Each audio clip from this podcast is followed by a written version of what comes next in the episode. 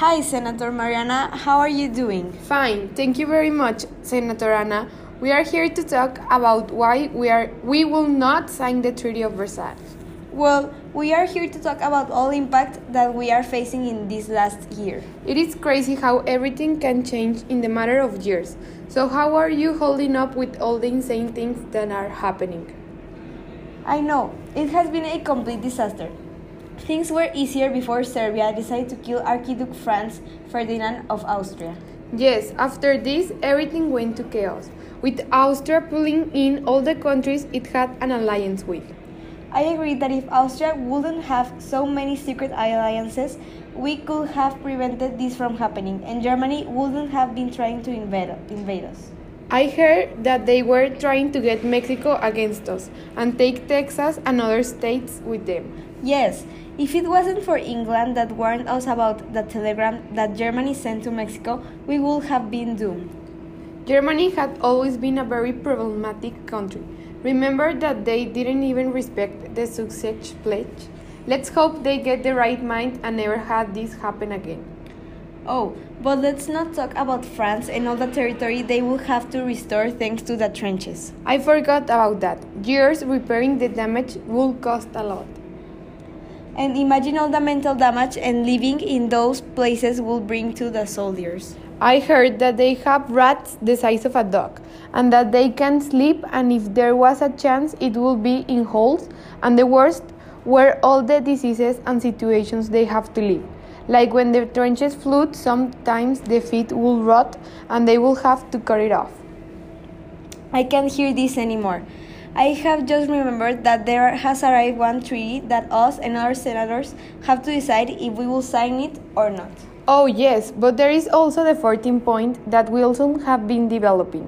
He wants to know the factors that, that start this war so we could prevent it. Also, his main idea to close this war is peace without victory.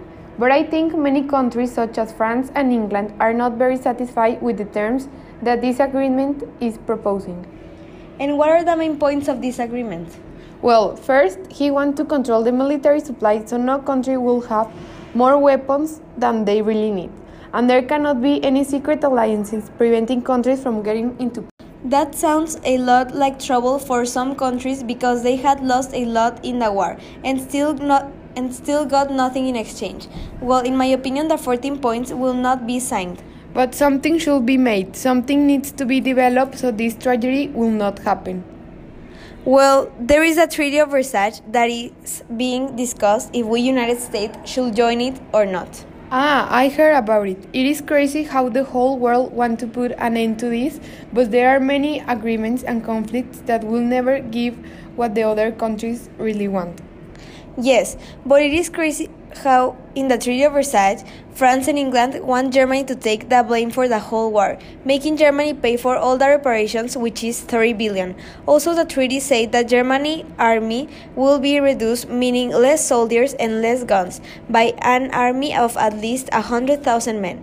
Germany's navy reduced to six battleships with no submarines, neither air force, and German territories and colonies will be taken away and distributed between the main allies, and new countries will be formed like Poland, Estonia, Lithuania, and Latvia. That is like the main point of the Treaty of Versailles. Well, the first reason why we will not sign the Treaty of Versailles is because they want to make Germany weak and powerless. An example of this is Article 45 that states that as compensation of the destruction of coal mines in the north of France and as a part payment towards the total reputation due from Germany from the damage resulting from the war, Germany cedes to France in full and absolute possession with exclusive right of exploitation, unencumbered and free from all debts and change of any kind, the coal mines situated in the Saar Basin as defined in Article 48. I don't see a good outcome by making a powerful country taking away part of their economy, their influence, and their relationship with some countries. They are going to take away their colonies, and in my opinion, France and England are not taking, thinking with their head about what impact will it have on the future. Instead, they are thinking with revenge. They want victory so bad that they cannot see what will happen. I know, it is out of mind what they want to do. And the second reason is that the United States should not join and sign the treaty because then we as a country will be more involved in the European affairs. That is my join that is why joining the League of Nations will be making the United States more involved, which can lead to secondary problems like economical and alliance problems in the future. The League of Nations goal includes disarmament, preventing war through collective security, settling disputes between countries through negotiation, diplomacy, and improved global warfare which may sound interesting, although the United States is located an ocean away from all the countries that are signing the treaty. I don't see a good thing coming out of that. Also, the third thing is that I agree more with the idea of Wilson of having open of having peace without a victory.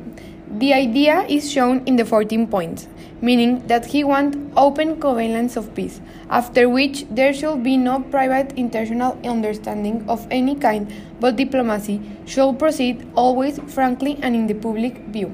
I believe that I will not sign the Treaty of Versailles because the fact that there will be there will not be secret alliances it's not included in it.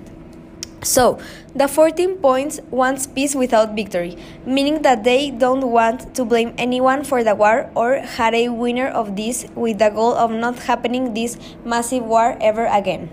Which is exactly what the Treaty of Versailles will not do by making Germany take the responsibility for all the war, even though Germany didn't start it. And the main winners will be France and England, because they are the ones proposing this treaty which I don't believe will be the proper solution for all the problems. If not, on the contrary, it, I think it will make them even worse. And as we discussed before, United States should not sign either join the Treaty of Versailles because it will involve us in the League of Nations and getting more into European affairs. Also, we will not sign and join the Treaty of Versailles because blaming only one country for the whole war is out of sense because then Germany will be powerless. And in reality, I agree more with the Wilson's 14 points because they make so much more sense in the fact that they don't want anybody to pay for everything and that they want to prohibit secret alliances, which was some sort of the cause of this war. It's a shame that the 14 points are only an idea and, and not a treaty. So I believe that we are both at the same point, and we agree that we should not sign the Treaty of Versailles, such as the United States will not sign the treaty. I agree, that's correct.